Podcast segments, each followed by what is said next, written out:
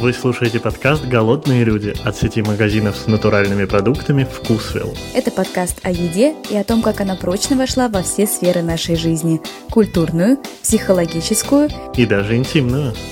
Я Настя Боброва и Роман Поляков.